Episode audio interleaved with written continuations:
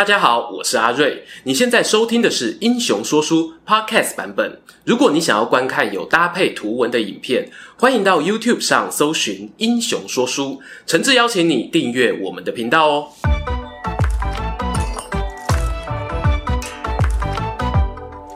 Hello，英雄说书的观众朋友，你们好，我是说书人阿瑞，替大家带来精彩的英雄故事。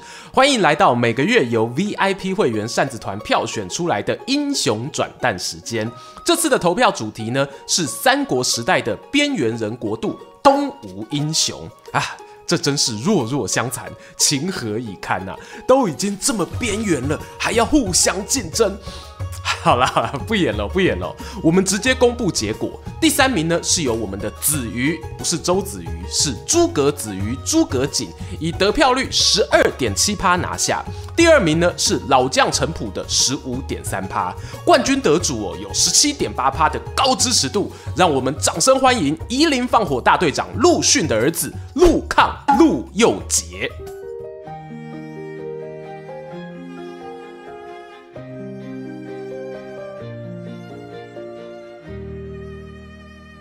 故事开始之前，让我们先来一段工商时间。你心目中的历史课是什么样子呢？总是在聊那些帝王将相，又或者政治改革的故事吗？离开学校后，想要回头念念中国史，却发现网络资料很多，真假难以分辨。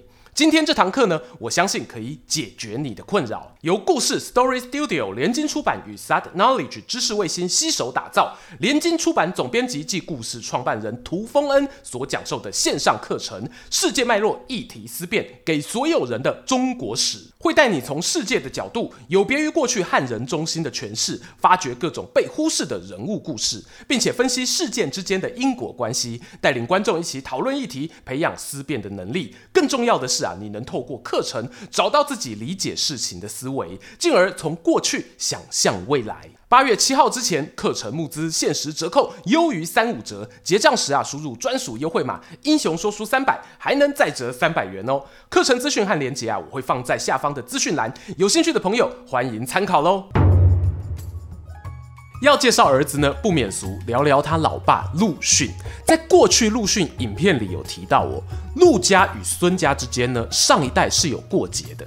小霸王孙策早年曾带兵攻打过庐江，而当时的庐江太守名叫陆康，是陆逊的舅公。孙策呢，包围城池两年才攻陷，虽然哦没有直接杀死陆康，不过城破之后一个多月，陆康因病过世。是被气到还是怎样哦？不好说啊，因为他可是风评很好的太守哦。当时庐江百姓啊，士兵都愿意为了他上下一心，坚守到底。只可惜呢，最后不敌小霸王的猛攻。巧了，不知道是不是诅咒。后来陆逊替孙策的弟弟孙权效命，用计击败威震华夏的关羽，打退了御驾亲征的老江湖刘备。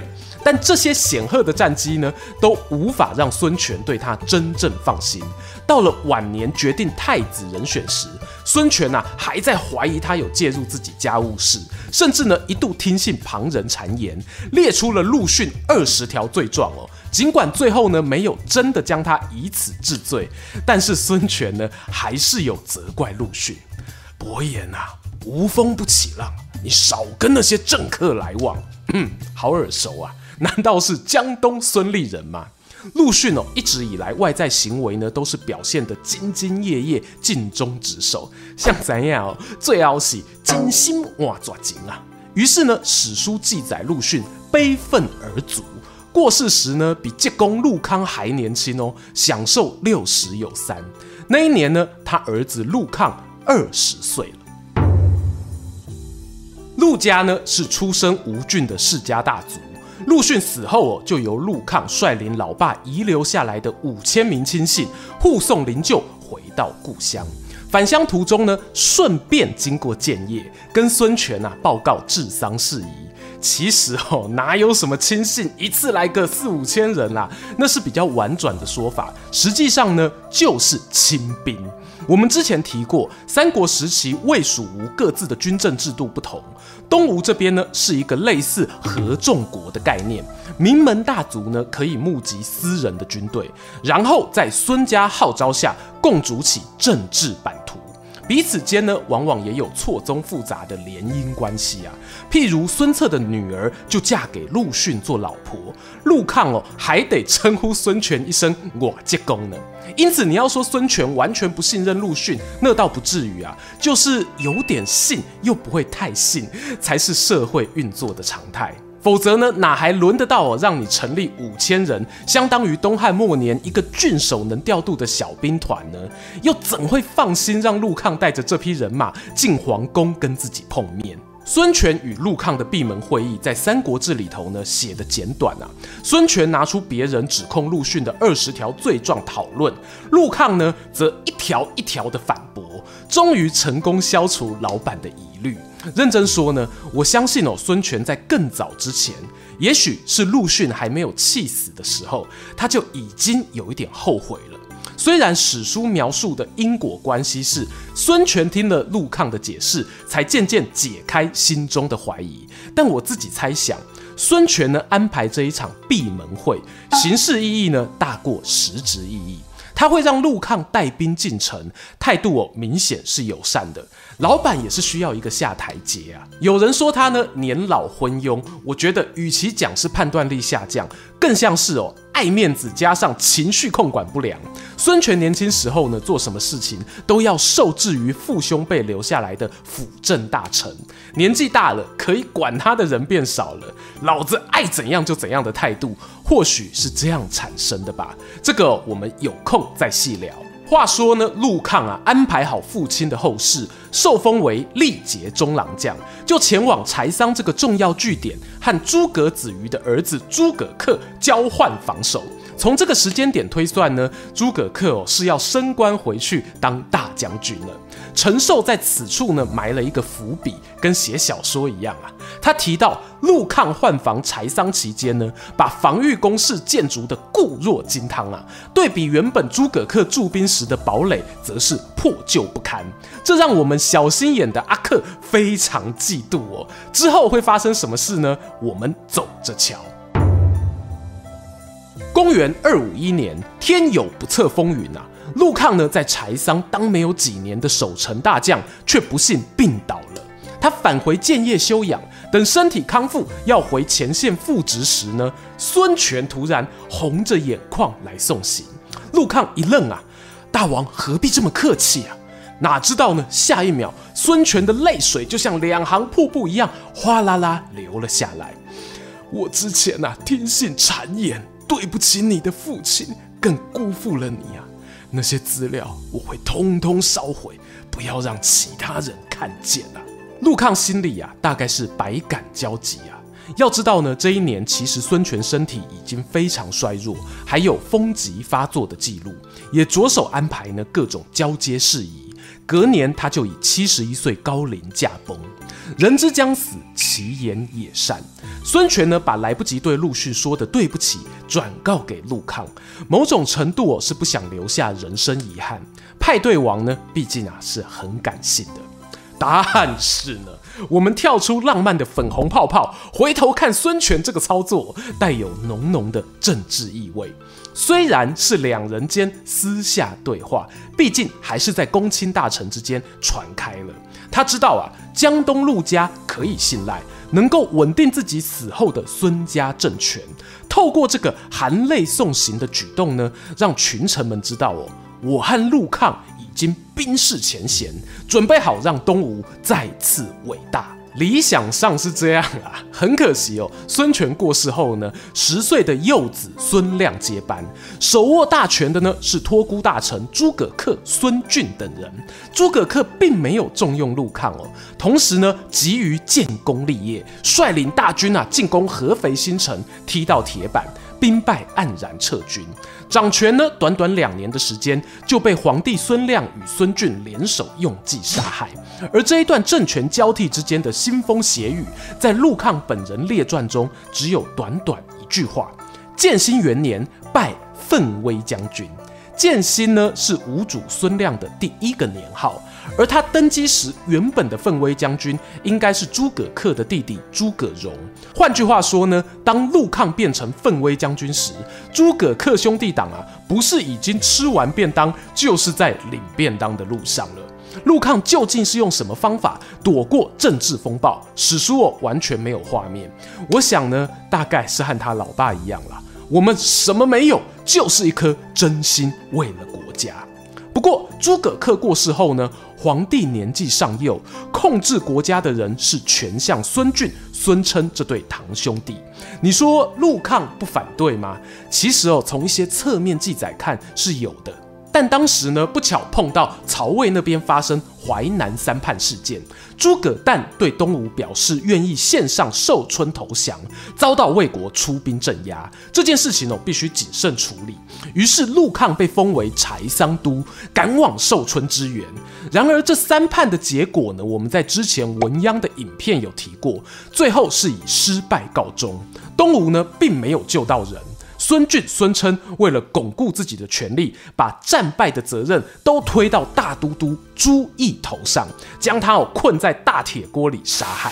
从这种奇怪的杀人方式呢，大概啊能推测掌权者的心理状态不太正常。朱义与陆抗呢，都是所谓东吴四大家顾陆朱张的成员。在朱义死后，陆抗选择明哲保身，眼睁睁看着对手废除小皇帝，改立新皇帝孙修，都低调忍住没有动作。幸好啊，东吴命不该绝。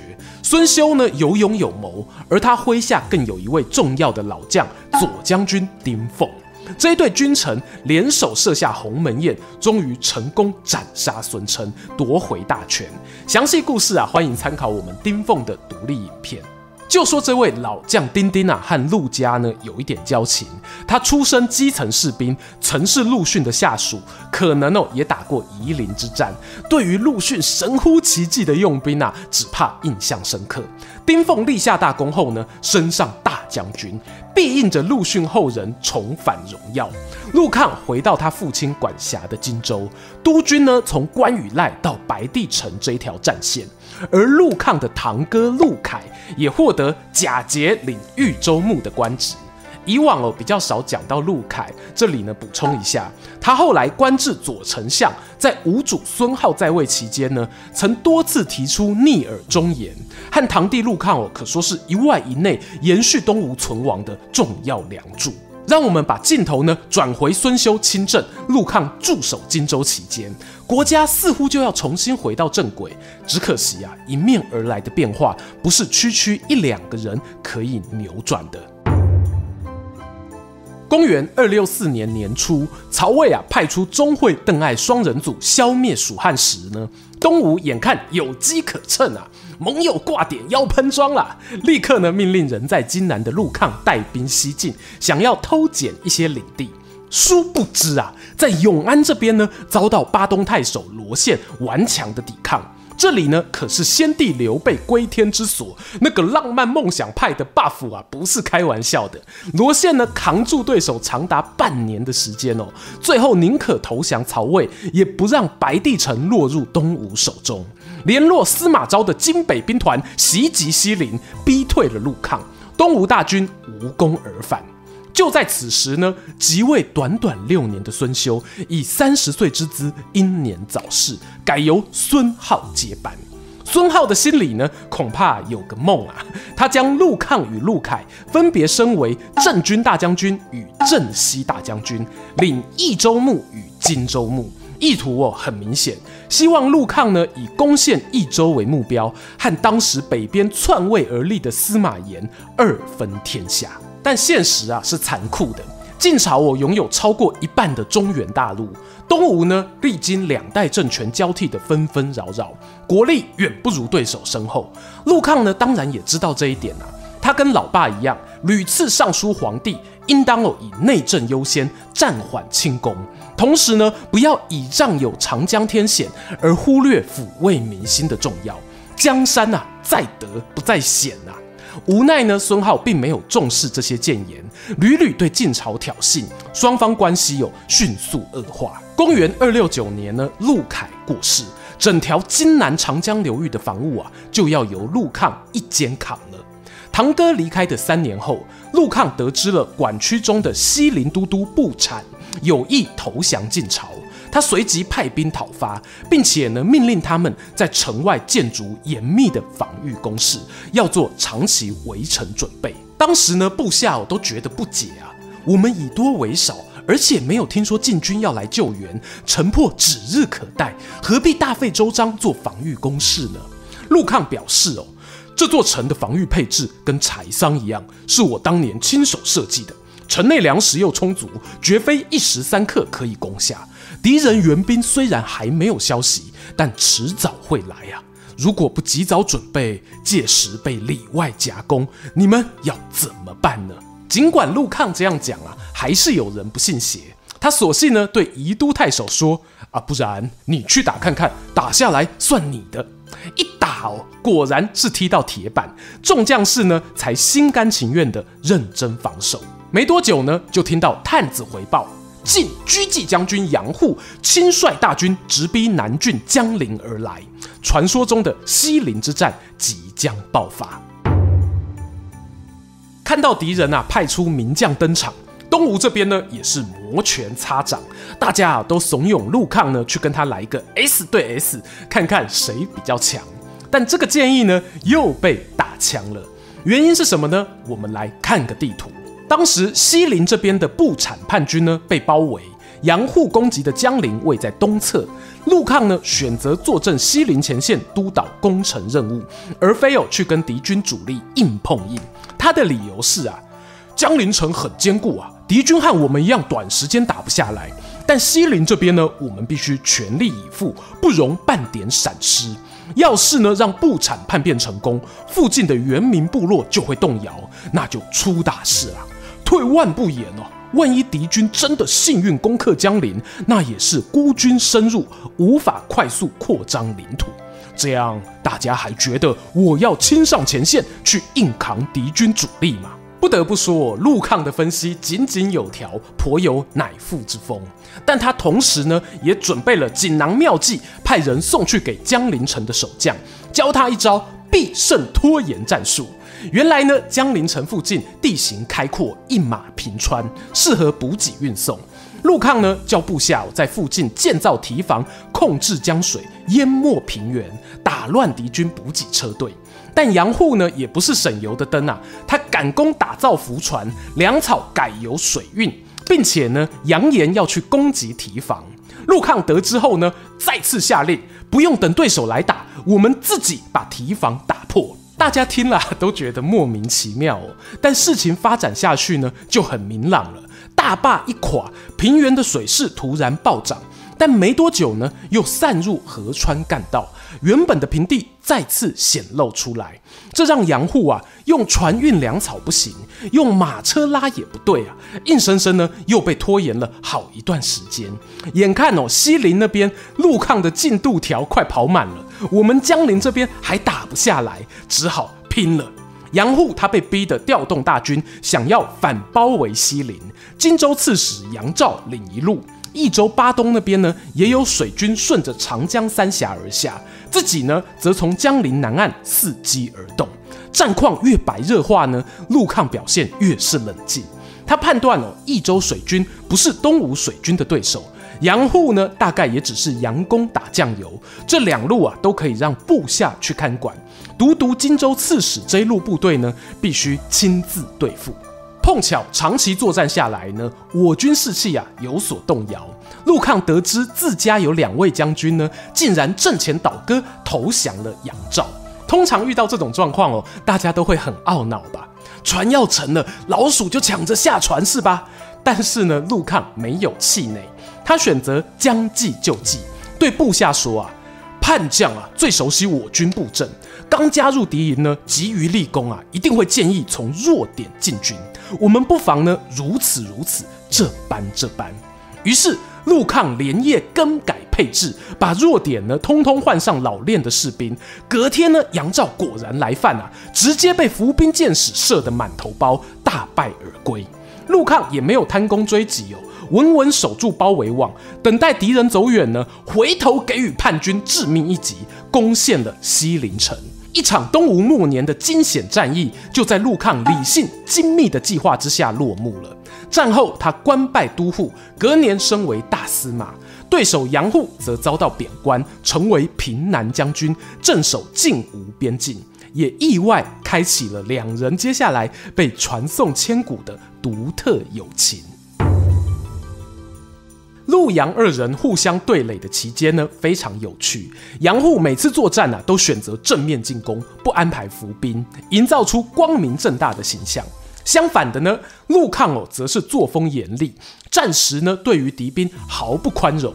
为什么会有这样的差异呢？史书提到哦，陆抗曾对手下军民表示：“杨户啊，他以德服人，我以暴制众，手段虽然不一样，但我们目的一样。”维持现状，避免战争罢了。吴国的百姓知道杨户善良，就愿意彼此和平共处。晋国的士兵知道陆抗不是吃素的，自然哦也不敢轻易武统荆南。双方就这样维持一种奇迹般的平衡。当然啦，陆抗一开始呢也担心啊，杨户是不是另有阴谋，曾派人哦送酒过去给他。哪知道呢，杨户直接当着使者面就打开酒坛。咚咚咚咚咚，喝个不亦乐乎啊！因此呢，后来陆抗生病，杨户送药过来呢，他也安心服下，没有怀疑。然而，边境这种异样的和平哦，对于吴国皇帝孙皓就未必是好事了。这话怎么说呢？大家回想我们过去聊到诸葛亮北伐的影片，曾经说过，蜀汉北伐的动机非常复杂，其中有一项动机是呢，可以借由一个共同的外部敌人，巩固内部派系的向心力。吴国内部有没有派系呢？有啊，就是影片开头我们讲到的世家大族。孙皓掌权时呢，除了陆家之外，有不少派系都觊觎他的皇位。我个人怀疑呢，这可能是导致他后期诸多暴虐措施的原因之一。当然，你也可以说孙皓毕竟不是诸葛亮，也不是曹操或孙策，没有其他更好的手段来镇压政敌。我会这么推论呢，是因为孙皓啊，尽管倒行逆施，他头脑呢还是很清楚的，没有去动陆抗的位置。一直到公元二七四年夏日，陆抗人生了重病哦，病中还不忘上书给皇帝，强调呢西陵是荆州门户，必须重兵防守，不可轻忽，更要尽早安排没有兵权的辅政大臣，把建功立业寄托在下一代人身上。到了秋天，陆抗撒手人寰，孙皓命令他儿子陆偃、兄弟陆锦、陆玄等人接手兵马。五年过后，晋将王浚如预言般的顺长江而下，打破西陵关卡，经过夏口，直抵建业。